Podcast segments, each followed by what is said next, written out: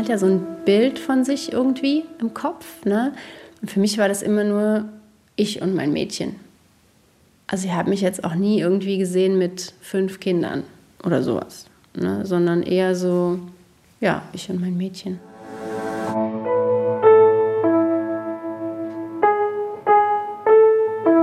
Eltern ohne Filter. Ein Podcast von Bayern 2.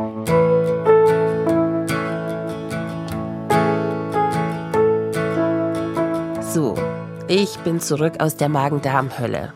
Dafür sind jetzt meine Nebenhöhlen zu. Und bei euch? Ich finde immer gegen Ende des Winters, wenn dann wirklich alle krank waren oder sind, da ist Familienleben manchmal schon verdammt anstrengend, oder? Man kann nicht raus, alle haben Budenkoller zum Spucken. Aber wir sind wenigstens vier Leute, die sich in unterschiedlichen Konstellationen auf die Nerven gehen können. Die Frau, deren Geschichte ich euch in dieser Woche erzählen will, die ist mit ihrer Tochter meistens allein. Aber in diese Situation hat sie sich bewusst reinmanövriert. Weil sie unbedingt ein Kind wollte, hat sie einen ziemlich ungewöhnlichen Weg eingeschlagen. Und ich verspreche euch, in einer halben Stunde werdet ihr euch fragen, ob wir nicht alle manchmal ein bisschen mehr out of the box denken sollten. Also mein Name ist Jennifer, ich bin jetzt 38 Jahre alt und arbeite als Flugbegleiterin seit fast 20 Jahren. Und ich habe eine Tochter zusammen mit einem Co-Papa. Vielleicht habt ihr ja schon mal was von Co-Elternschaft gehört. Ich kenne das Prinzip, seit ich Jennifer kenne. Und das ist schon einige Jahre. Das erste Mal habe ich sie 2016 interviewt. Damals war sie gerade schwanger. Ich war da durch ihren Blog auf sie gestoßen. Planning Matilda heißt der. Naja, weil sie Mathilda, also ihre Tochter, eben geplant hatte. Aber heute sitze ich ihr das erste Mal an ihrem Tisch zu Hause in Berlin gegenüber. Lass uns doch vielleicht ganz an den Anfang deiner Geschichte mhm. als Mama zurückgehen. Wann kam denn bei dir der Gedanke, der Wunsch, auf Mama zu werden und in welcher Lebenssituation? Also ich wollte schon immer Kinder haben, unbedingt. Eigentlich, wenn es nach meinem Plan gegangen wäre, mit Anfang 20. Das ist nicht aufgegangen. Dann habe ich gewartet und irgendwann mit 30, so das heißt zu meinem 30. Geburtstag, war dann so mein Tiefpunkt, wo ich gedacht habe, okay, ich habe es alles nicht geschafft, was ich wollte, mit äh, ne, Ehemann, Haus, Hund, Kind, was man sich so vorstellt, klassisch. Hat nicht geklappt, jetzt muss es anders funktionieren. Und dann habe ich eigentlich so ab 30 angefangen äh, zu recherchieren, wie es denn auch anders geht.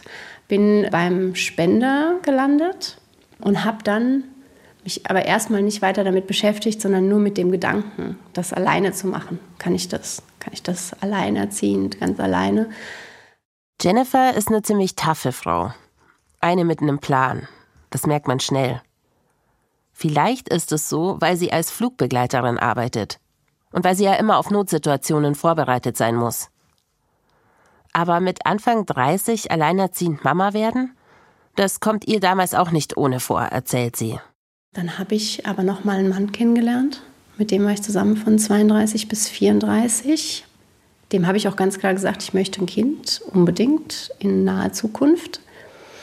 Und als ich dann 34 wurde, wollte ich das gerne dann konkretisieren und er hat dann lange darüber nachgedacht und hat gesagt, für ihn passt das jetzt gerade nicht. Und dann haben wir uns getrennt. Zwar ungern, weil das war eine schöne Beziehung und wir haben uns auch geliebt, aber für mich ging das Kind vor.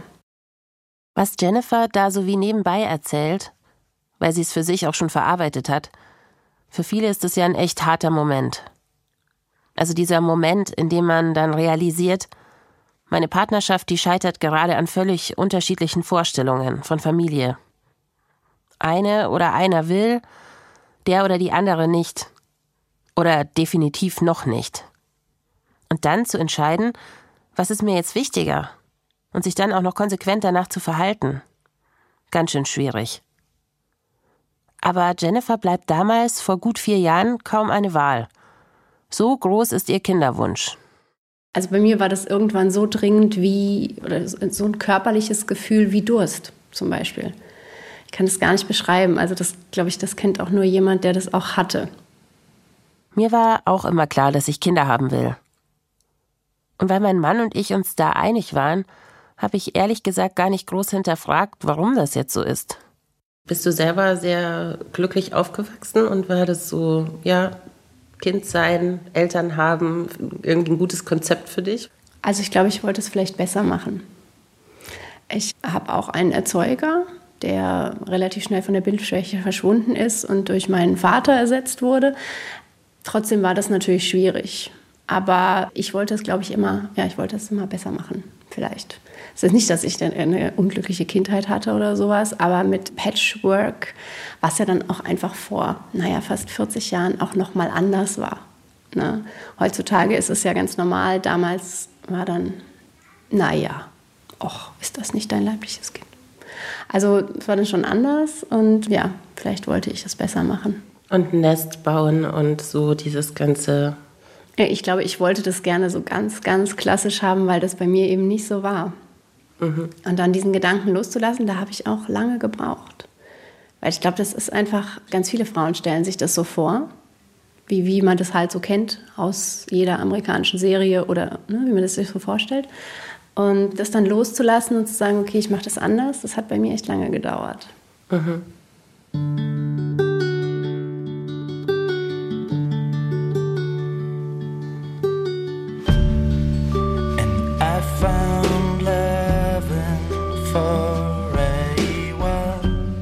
Oft bitte steht uns dieses Bild im Weg?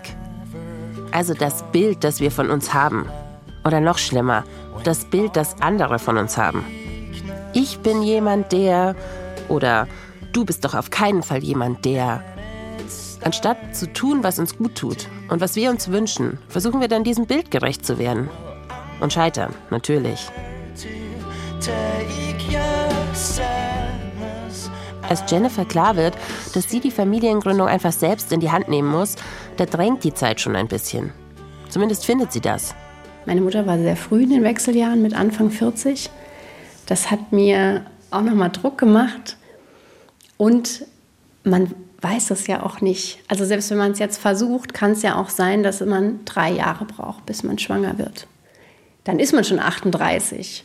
Oder man versucht es drei Jahre und muss dann in das ganze Künstliche gehen. Das dauert dann vielleicht noch mal zwei Jahre. Und dann kommen die Wechseljahre. Ne? Und ich war vorher noch nie schwanger. Also ich konnte jetzt gar nicht sagen, klappt das überhaupt? Das weiß man ja auch nicht. Ne? Kann mein Körper das überhaupt? Ich war jetzt zwar beim Arzt und habe alles untersuchen lassen, was man so machen kann. Aber trotzdem ist das keine Garantie, dass das funktioniert. Und wie soll sie es angehen? Die Rechtslage in Deutschland macht es auch nicht gerade leicht für Frauen, die ohne Partner Mutter werden wollen. Weil Kinder ein Recht darauf haben, ihren Erzeuger zu kennen, ist anonyme Samenspende hierzulande keine Option. Jennifer erzählt, wie sie im Netz recherchiert. Ich fand das in dem Moment schwierig, weil es halt so ein bisschen wie Kind bestellen im Katalog ist. Ne, man guckt dann auf der ersten dänischen Seite, guckt, okay, Sperma 200 Euro. Okay, ne, ist ja nicht so teuer, können wir ja mal machen. Und dann aber möchten Sie, dass das Kind den Spender kennenlernen kann. Möchten Sie die Haarfarbe wissen? Möchten Sie die Augenfarbe wissen? Möchten Sie wissen, welchen akademischen Grad dieser Mensch hat? Und dann denkt man ja natürlich, okay, für mein Kind will ich ja nur das Beste. Bis man dann fertig ist, ist man bei 5000 Euro. Das war dann für mich so, oh, okay. Hm, muss erst mal gucken. Und dann kam ja bei mir tatsächlich das Schicksal auf eine Art. Ne? Ich bin mit einer Kollegin geflogen und habe der so ein bisschen mein Leid geklagt, weil ich da sehr frustriert war. Und die sagte dann, ach guck mal, was ist denn mit Co-Elternschaft? Ich mache das mit einem Kollegen zusammen und äh, wir teilen uns das Kind. Wir sind nur befreundet. Da waren jetzt beide Partner homosexuell, aber geht ja auch anders. Und die sagte dann, ja, so und so sieht das Konzept aus, hat mir genau beschrieben, wie sie ihr Leben leben und sagte dann, und wenn du das auch machen willst, ich weiß jemanden, auch Kollege von uns, der will auch unbedingt ein Kind haben. Frag doch mal den. Also es ist aber sehr ähm, ungewöhnlich wahrscheinlich, oder? Total. also wie gesagt, ich habe mit dem Konzept den äh, Vater dann gleich dazu bekommen und habe dann auch einfach gar nicht lange gefackelt, sondern habe den angerufen und habe mich mit ihm getroffen.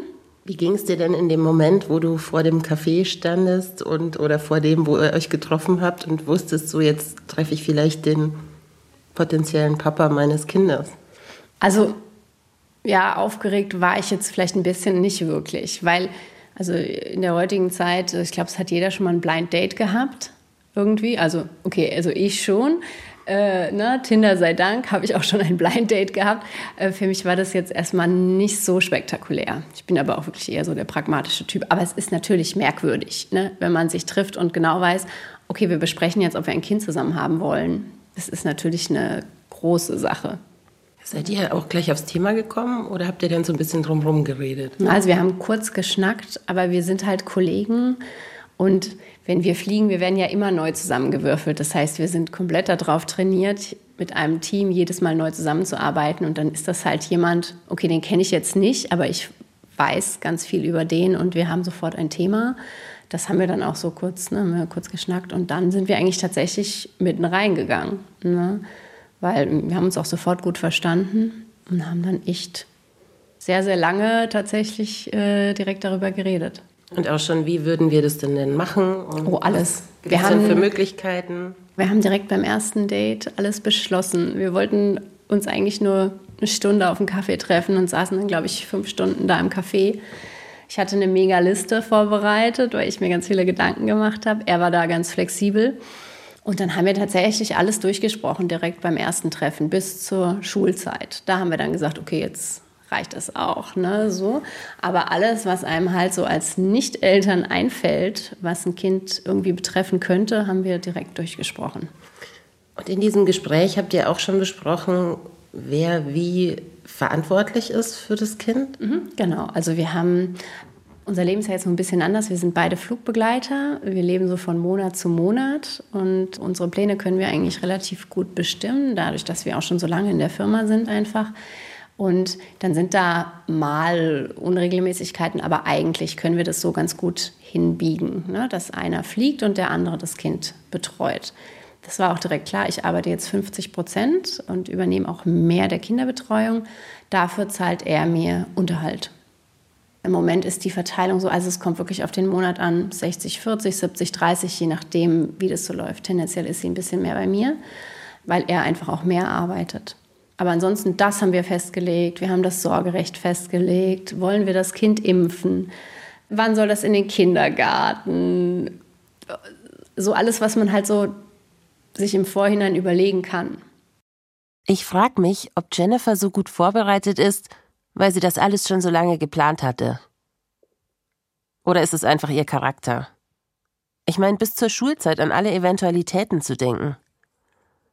Ich wäre an ihrer Stelle wahrscheinlich schon daran gescheitert, auszusprechen, wie man das Kind denn nun sozusagen herstellen könnte. Bist du jemand, der, du sagst pragmatisch, aber auch schamfrei ist? Ich bin absolut schamfrei. Jeder fragt mich, wenn er das mitkriegt, wie wir, also was wir so gemacht haben. Die zweite oder dritte Frage ist immer, wie habt ihr das Kind gemacht? Hattet ihr Sex? Ich, nein, wir hatten keinen Sex. Wir haben das Kind mit der Bechermethode gemacht. Und die Bechermethode? Die Bechermethode bedeutet, der Mann bekommt einen Urinbecher zur Verfügung gestellt, den er befüllen darf. Und äh, dann wird das auf eine Spritze gezogen und die Frau liegt auf dem Rücken. Das wird eingeführt. Das ist im Endeffekt simulierter Geschlechtsverkehr. Die Wahrscheinlichkeiten sind auch ähnlich. Also wenn man sich gut vorbereitet mit, also bei mir war das alles total durchgetaktet, ne? mit Ovulationstests, mit allem drum und dran, damit man auch das nicht überflüssig macht, ne? weil so spaßig wie Sex ist es eben nicht. Aber also es war alles komplett durchgetaktet und dann ist das simulierter Geschlechtsverkehr und ja, bei uns hat es ja dann auch sofort funktioniert. Das heißt, ihr musstet es nicht monatelang machen? Nein. Wir haben einen Trockenversuch gemacht, um mal zu gucken, ob das für beide funktioniert, ne? weil man muss ja in derselben Wohnung sein, ob das für ihn klappt und äh, oder ob es irgendwie eklig ist oder sowas. Aber war total okay und dann haben wir den nächsten Monat genau mit Ovulationstests alles festgelegt und dann war ich auch direkt schwanger.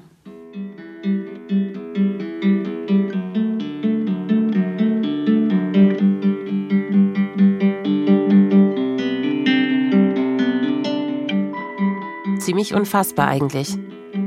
Aber ab dem Moment, in dem sich Jennifer entschieden hat, läuft alles wie am Schnürchen, erzählt sie. Aber dass dieser eine Mann, den sie damals trifft, der richtige für sie ist. Also als Vater ihres Wunschkindes.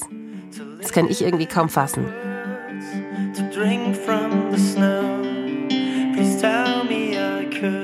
Also mal ganz ehrlich gesprochen, ist es bei mir so, dass ich mir meinen Mann schon auch unter dem Aspekt dann angeschaut habe, kann ich mit dem ein Kind haben? Also das gibt ja diesen Aspekt Beziehung so, kann ich mit dem ein Paar sein, aber auch als das dann zum Thema wurde, möchte ich mit dem ein Kind? Man guckt sich ja voll vieles an. Man guckt sich die Herkunftsfamilie an, man guckt sich irgendwie das Verhalten an, man guckt sich die, weiß ich nicht, sogar bis zu dem Punkt, dass man überlegt, ja, wenn die Kinder dem krass ähnlich sehen, finde ich das dann gut. Mhm. Konntest du damit umgehen, dass du so wenig eigentlich wusstest über ihn?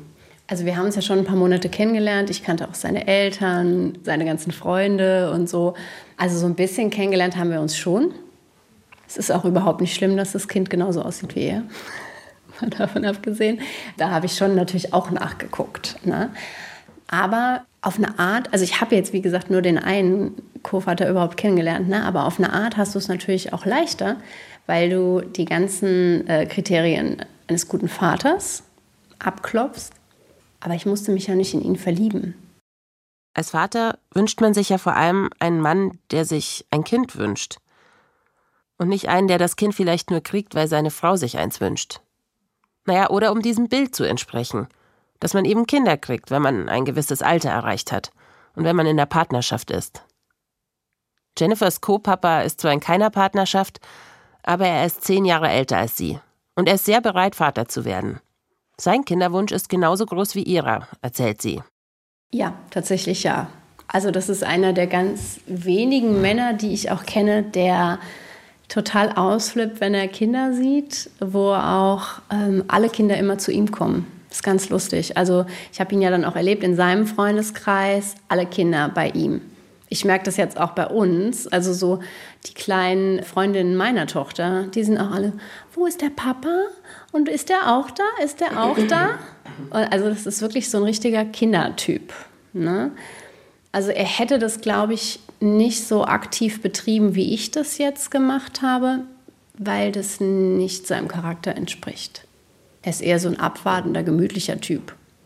Jetzt hatte er halt mega Glück, ne, weil ich um die Ecke kam und gesagt habe, ja, ich hätte gerne ein Kind, äh, du auch, lass mal eins machen. Von daher hatte er, glaube ich, echt Glück. Aber ja, also sein Kinderwunsch war bestimmt genauso groß wie meiner oder ähnlich groß. Und für ihn ist auch seine Prinzessin, ist für ihn das größte Glück.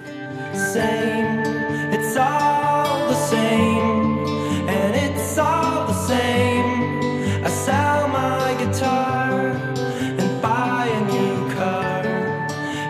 Alles in Butter also, oder? Aber da ist ja schon noch die Gesellschaft die Erwartungen, das Umfeld. So viele Co-Eltern, die das Modell offen leben und an denen wir schon mal Akzeptanz üben könnten, die gibt es ja in Deutschland noch gar nicht. Wie hat denn sein Umfeld damals reagiert, wenn du das weißt? Also ich glaube, seine Freunde, die waren alle total dafür, weil die haben ihm schon seit Jahren gesagt, dass er unbedingt Papa sein müsste. Seine Eltern, also seine Mutter, wollte unbedingt Enkelkinder. Unbedingt. Also hätte er gesagt, habe ich im Supermarkt mitgenommen, das lag da so rum, das wäre der total egal gewesen, glaube ich. Also seine Mutter, die war sofort mega happy. Die kannte ja eben auch die Kollegin, die das auch in Co-Elternschaft gemacht hat und hatte ihm das auch schon mehrmals angetragen, dass er das ja auch machen könnte. So, also seine Mutter unbedingt Enkel. Wie wäre das bei mir? Also, meine Eltern haben jetzt nie gesagt, dass sie sich Enkel wünschen. Aber vielleicht sind sie ja auch gar nicht dazu gekommen, weil die waren dann schon da, bevor sie überhaupt eine Sehnsucht entwickelt haben. Und wie ich Familie lebe? Ich behaupte jetzt mal, meinen Eltern wäre das ziemlich egal. Hauptsache, es geht mir gut. Aber erstens sind ja nicht alle so und zweitens gibt's ja auch noch Omas und Opas und Tanten und Onkels und so. Denen jetzt zu sagen, das Kind ist mit der Bechermethode entstanden. Das stelle ich mir jetzt schon ein bisschen unentspannt vor. Aber man kann ja auch sagen, naja, wir waren kurz zusammen, ich bin aus Versehen schwanger geworden, es hat halt nicht geklappt. Ne? Ist auch so eine Lüge, die man auch einer Oma zum Beispiel erzählen kann. Ne? Also meine Oma ist jetzt kurz vorher verstorben, aber der hätte ich vielleicht auch einfach gesagt, oh, guck mal, Oma, das ist mein Mann und ich bin jetzt schwanger. Weil man natürlich auch einfach gucken muss, wo lohnt sich jetzt der Kampf. Also muss ich jetzt meine Oma tot unglücklich machen, weil sie überhaupt nicht versteht, was ich da veranstalte oder warum oder irgendwas. Oder sage ich halt, ja, okay, jetzt haben wir uns getrennt. Oder irgendwie sowas. Ne? Also man muss dann halt gucken, wie man es wo sagt, wenn es jetzt nicht die Möglichkeit gibt zu sagen, ich stehe dahinter offen, hinter dem Konzept. Mit wem hast du denn deine Überlegungen geteilt, bevor du es dann in die Tat umgesetzt hast? Tatsächlich dann, als es konkret wurde, mit relativ wenigen. Also meine beste Freundin wusste Bescheid. Meine, meine drei besten Freundinnen, so der Inner Circle, der wusste Bescheid. Meine Eltern wussten das auch, allerdings kannten die den Co-Vater noch nicht. Und es war ja auch so, dass wir gedacht haben, naja, Statistik, ne, ich war 35, er 45, also haben wir gedacht, statistisch gesehen dauert das ein Jahr bei so alten Menschen. Und wir haben dann gedacht, naja gut, wir fangen schon mal an, dann haben wir die Statistik auf unserer Seite. Dass das beim ersten richtigen Versuch klappen würde, das war so nicht geplant, das war dann natürlich auch okay. Aber eigentlich sollte es so sein, dass meine Mutter ihn noch kennenlernt, die Familie, ne? also seine Eltern kannte ich wohl, aber andersrum nicht. Gut, dann war ich halt sofort schwanger. Meiner Mutter, wie gesagt, der hatte ich das vorher erzählt, die hat kurz gezuckt, weil sie sich das erstmal nicht vorstellen konnte, was das bedeutet. Und dann war ich sofort schwanger und dann war das auch egal. Und dann haben sich alle gefreut? Dann haben sich alle gefreut, ja. Also ich hatte jetzt niemanden, der ähm, gesagt hat, äh, was machst denn du da schon wieder? Von mir sind sie das tatsächlich auch Kummer gewöhnt. Ne? Also ich habe schon immer alles irgendwie so ein bisschen anders gemacht. Also es war jetzt, glaube ich, für niemanden überraschend, dass ich jetzt irgendwie so einen ganz komischen Stand hingelegt habe. Und für dich selber? Für mich selber, also für, das war, glaube ich, das Mutigste, was ich jemals gemacht habe. Ne? Also und ich äh, bin da ganz stolz drauf, dass ich das geschafft habe, weil der Schritt ist natürlich riesig. Ne? Also auch so dieses, okay, jetzt springe ich einfach, jetzt mache ich das. Da gratuliere ich mir heute noch für. Aber ich finde es auch richtig gut, dass ich das geschafft habe und es hat ja auch wirklich mein Leben komplett verändert zum einfach nur Besseren. Deshalb war das für mich also wirklich die Entscheidung meines Lebens. Ja.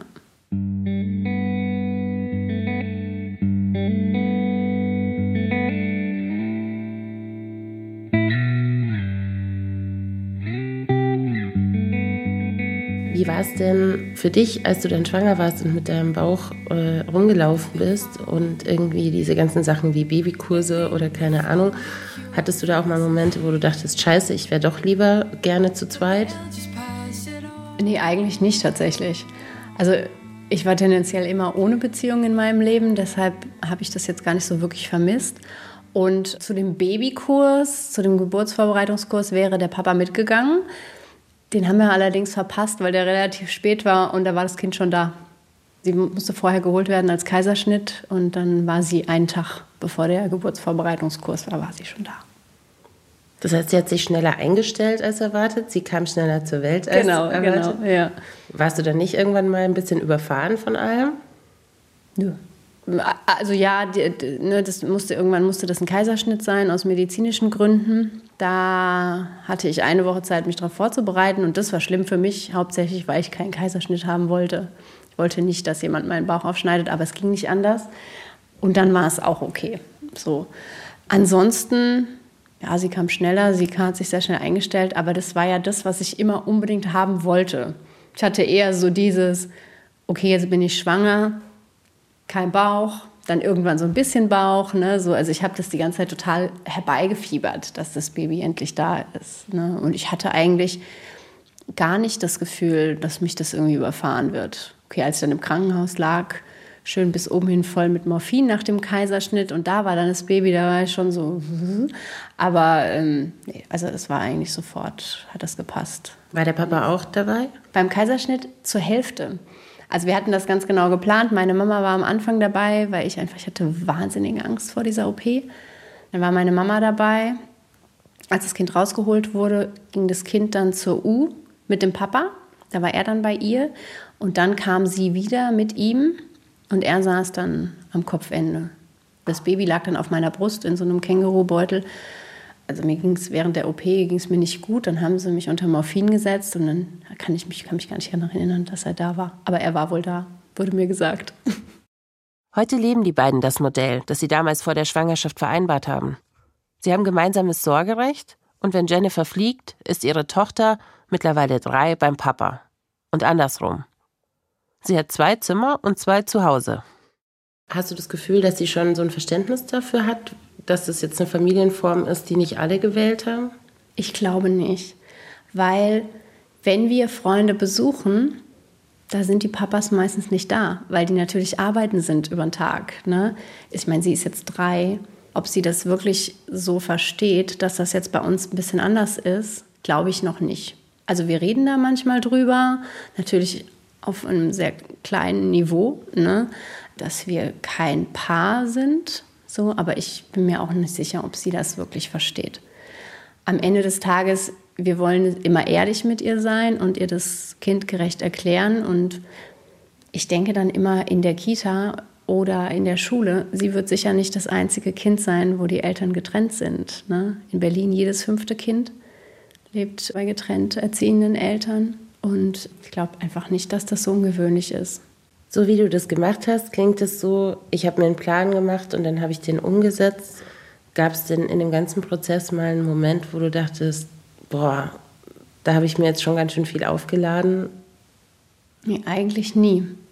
Also für mich war so dieser Sprung zu sagen, wir machen das jetzt, war eigentlich auch so eine spontane Nummer. Ich dann auch irgendwann, also wir haben uns ja ein paar Monate gekannt und dann irgendwann habe ich gedacht, nee, wir machen das jetzt einfach.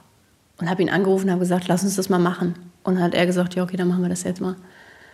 Aber es gab für mich nie den Punkt, wo ich mal gesagt hätte, okay, ich bereue das jetzt.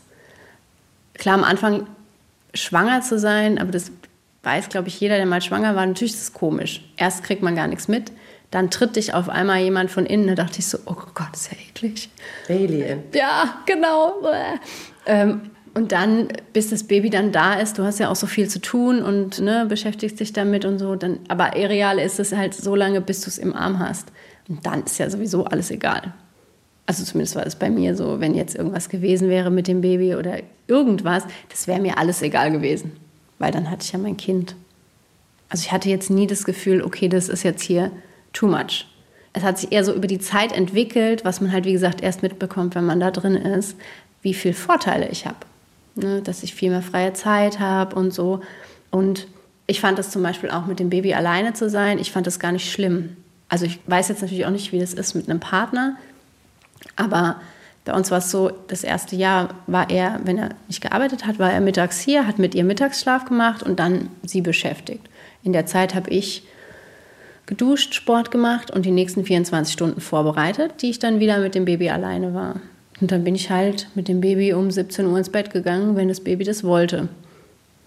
Und bin dann entweder wieder aufgestanden und meistens nicht. So, ne? Und ähm, ich fand das eigentlich ganz angenehm, weil es so rollenlos war. Ich war die Mama und habe mich um das Kind kümmern. Ich musste mich nicht um einen Partner kümmern, der draußen auf dem Sofa sitzt und auf mich wartet. Musste nicht an meiner Partnerschaft arbeiten, die jetzt gerade sich völlig verändert. Ich musste nicht irgendwelche Konventionen wahren oder sowas. Ich musste nicht hinter jemandem herräumen. Im schlimmsten Fall passierte ja das dann auch noch. Wir haben jahrelang eigentlich Nachtschichten gemacht, weil mein Kind nachts immer wach war, von zwei bis sechs. Und dann habe ich mir gedacht, jeden Morgen habe ich mir gedacht, oh, schade, 2 Uhr. Und dann bin ich aufgestanden, weil das Kind einfach wach ist, das ließ sich nicht zum Schlafen bringen. Also waren wir, sind wir morgens um zwei aufgestanden und haben dann von sechs bis zehn Mittagsschlaf gemacht.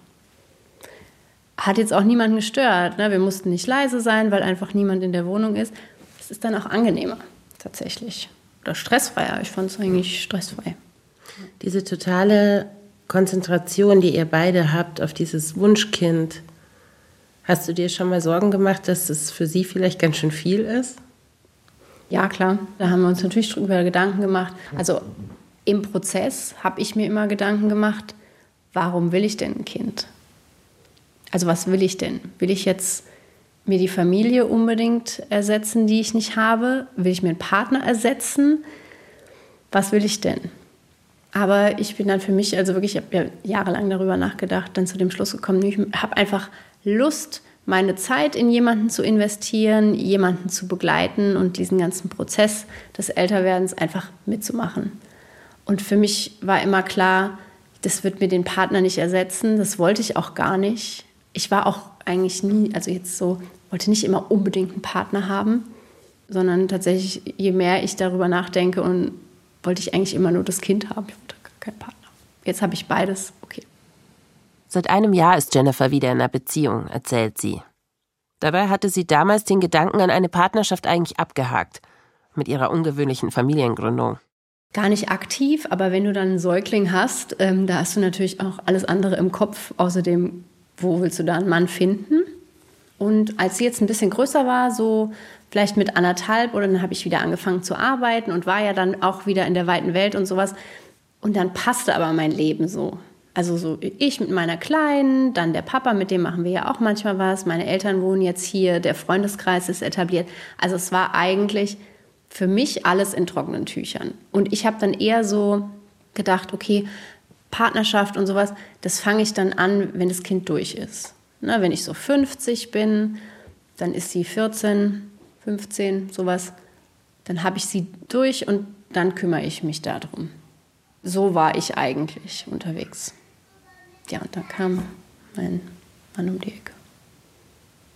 Einfach so. Wie habt ihr euch kennengelernt?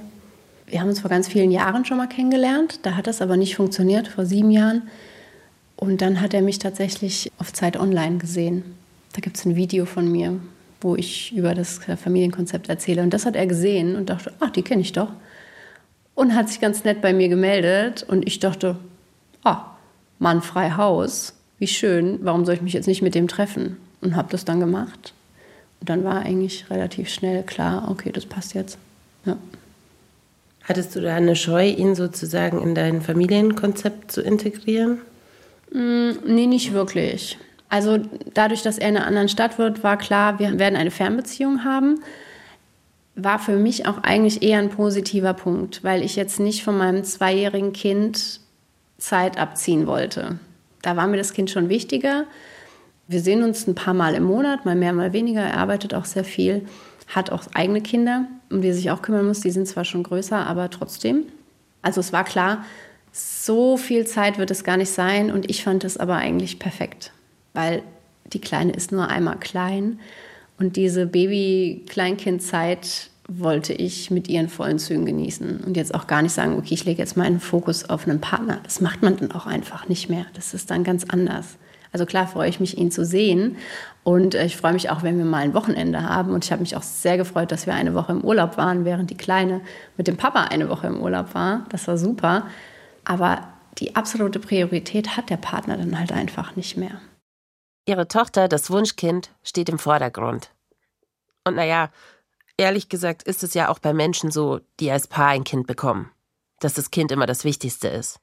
Und jetzt mittlerweile ist es für sie total okay. Ne? wenn wir morgens im Bett liegen, dann legt sie sich auch dazu. So, ne? Aber es war jetzt nie irgendwie forciert. Und der Co-Papa, hat der da irgendwie entspannt reagiert? Der hat sich total für mich gefreut. Und die Männer, die kennen sich auch, die sind sich tatsächlich auf eine Art auch ähnlich. Die sind äh, ungefähr gleich alt. Wir waren auch schon zu viert im Urlaub. Und es ist keine Eifersucht im Spiel, wie bei einem getrennten Partner. Nee, warum auch? Am Ende des Tages, warum sollte jetzt mein Partner auf den Kotvater da irgendwie eifersüchtig sein? Wir hatten ja noch nicht mal Sex. Also für meinen Partner ist das ja eigentlich die bestmögliche Kombination. Ne? Besser geht es ja eigentlich nicht. So, da ist zwar ein Kind und ein Vater, aber die sind befreundet, da war nie was, da gibt es keinen Grund, irgendwelche Eifersüchteleien anzubringen. Und andersrum genauso. Und andersrum genauso, ja. Also glaube jetzt nicht, dass der Co-Vater da traurig war.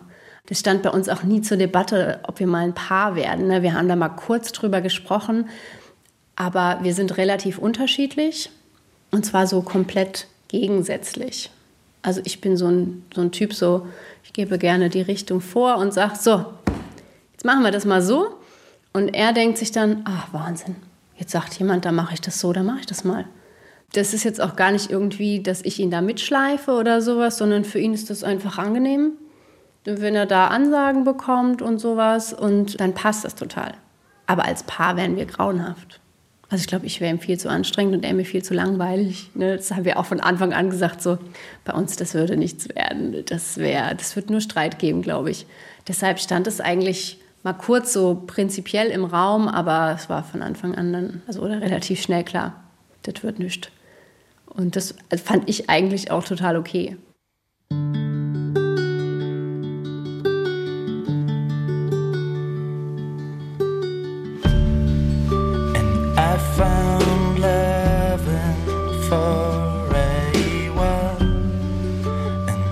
Also Jennifer wollte unbedingt Mama werden. Und dann hat ihr das Schicksal oder was auch immer einen Mann geschickt, der sich auch ein Kind gewünscht hat. Und dann haben die beiden eben eins bekommen. Eins, das hier gerade ziemlich selbstbewusst reinmarschiert ist und gemeint hat, es hätte jetzt genug Zeit mit Oma verbracht. Kinderlos zu bleiben, trotz ihres riesigen Kinderwunsches, das wäre für Jennifer keine Alternative gewesen. Na, und weil sie selbst damals nicht genug Informationen darüber gefunden hatte, wie sie Mutter werden könnte, auch ohne den Partner dazu, hat sie dann ihren Blog gestartet. Also diese Zwangslage, aus der du halt einfach nicht rauskommst, wollte ich gerne einfach, auch weil es ja jetzt bei uns so gut geklappt hat. Also es hat ja wie im Märchen eigentlich alles geklappt. Und ich dachte einfach, wenn es eine positive Geschichte gibt, die man erzählen kann, dann gibt es anderen Frauen einfach Hoffnung. Und genau so ist es ja auch gekommen. Hattest du da auch so ein emanzipatorisches Anliegen? Weil wenn du sagst, es ist ja eine Zwangslage, dann ist es ja auch eine Zwangslage, weil es einfach biologisch unfair ist. Ja, es ist natürlich ist es biologisch unfair. Bei mir kam das eigentlich erst hinterher quasi, weil sich ja dann auch herausgestellt hat, ich habe eine unfassbar gleichberechtigte Elternschaft. Also man ist ja dann nie so drin, wie wenn man selber Eltern ist. Ne? Also natürlich sieht man Paare von außen, aber was innen passiert, sieht man ja gar nicht. Ne? Aber wenn ich jetzt denke, so mh, hm, letztes Wochenende zum Beispiel war ich bei meinem Partner, der wohnt in einer anderen Stadt und wir hatten ein komplett kinderfreies Wochenende. Weil mein Kind bei seinem Vater war und es war total okay. Oder das Kind ist auch so mal beim Vater, wenn ich nicht arbeite und dann habe ich einfach mal zwei Tage in meiner eigenen Wohnung ganz alleine das haben gar nicht so viele Mamas mal regelmäßig. Ne? So. Aber das kriegt man dann halt erst mit, wenn man da drin ist. Biologisch unfair. Eigentlich habe ich damit nicht nur das Kindergroßziehen gemeint. Oder die Care-Arbeit, wie man das jetzt nennen würde. Na, dass die meistens immer noch ungerecht verteilt ist, zu Ungunsten der Frauen. Das ist ja bekannt. Aber ich finde es einfach auch ziemlich unfair, dass Männer sich viel länger Gedanken machen können, ob sie nicht dann doch noch irgendwann Papa werden wollen. Während wir Frauen uns so bald wie möglich entscheiden müssen. Ich glaube überhaupt nicht, dass unser Konzept die klassische Familie ersetzen kann oder sollte. Aber für Frauen, die die Möglichkeit eben nicht haben, finde ich es die beste Möglichkeit, an die Sache ranzugehen. Statt zu sagen, was ja auch immer als Vorschlag kommt, lustigerweise, dann lass dich doch von einem One-Night-Stand schwängern. Ich mir denke so, also angefangen von äh, unhygienisch bis ist das das, was ich für mein Kind möchte? Oder ist das auch das oder die Geschichte, die ich meinem Kind dann erzählen möchte? Nee. Ne? Und da ist ja das, was wir jetzt machen, das kommt der klassischen Familie am nächsten. Und es ist ein, wenn es gut aufgeht, ein wunderbares Konzept. Und ich wollte einfach, dass das mehr Frauen wissen. Und ganz viele schreiben mir auch so dieses, ich habe noch ein bisschen Zeit, ich weiß gar nicht, ob ich das so machen würde, aber allein zu wissen, dass das bei dir gut geklappt hat und dass es dieses Konzept gibt und diese Möglichkeit, das gibt mir Sicherheit und Hoffnung.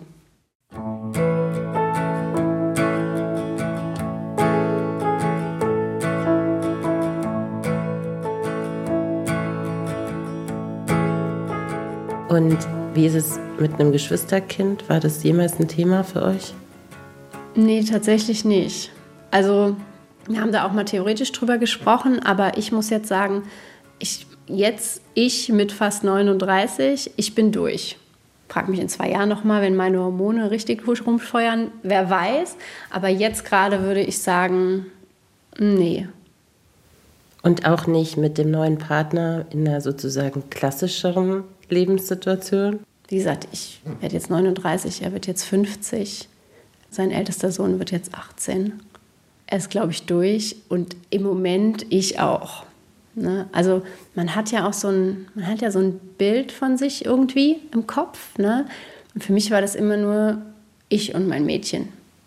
Also ich habe mich jetzt auch nie irgendwie gesehen mit fünf Kindern oder sowas, ne? sondern eher so Ja, ich und mein Mädchen. Und jetzt im Moment ist es eigentlich, also für mich ist es jetzt perfekt, würde ich jetzt mit meinem Partner, der wahnsinnig viel arbeitet, ein klassisches Kind bekommen, dann wäre ich auch in dieser klassischen Rolle gefangen. Ich hätte gar nicht die Freiheiten, die ich jetzt habe, die hätte ich gar nicht mehr, weil das einfach nicht geht. Und jetzt ein Mann, der 60 Stunden in der Woche arbeitet oder mehr, eine gleichberechtigte Elternschaft aufzudrücken, das geht auch gar nicht. Also das wäre dann ganz viel Kampf auf eine Art, wo ich auch gar keine Lust drauf habe, ehrlich gesagt. Also so wie es jetzt ist, ist es eigentlich perfekt. I stop and wonder how this happened after all. Danke dir. Ich danke. So what should we do? Do you think we can end this contest? Take each other's hands and get back to the surface. Let's quit this contest and get back to the surface. We're going under, under. Eltern ohne Filter ist ein Podcast von Bayern 2. Die Redaktion hatte Ulrike Hagen und produziert hat Anja Beusterin. Unser Titelsong Going Under ist von der wunderbaren Band Dobré.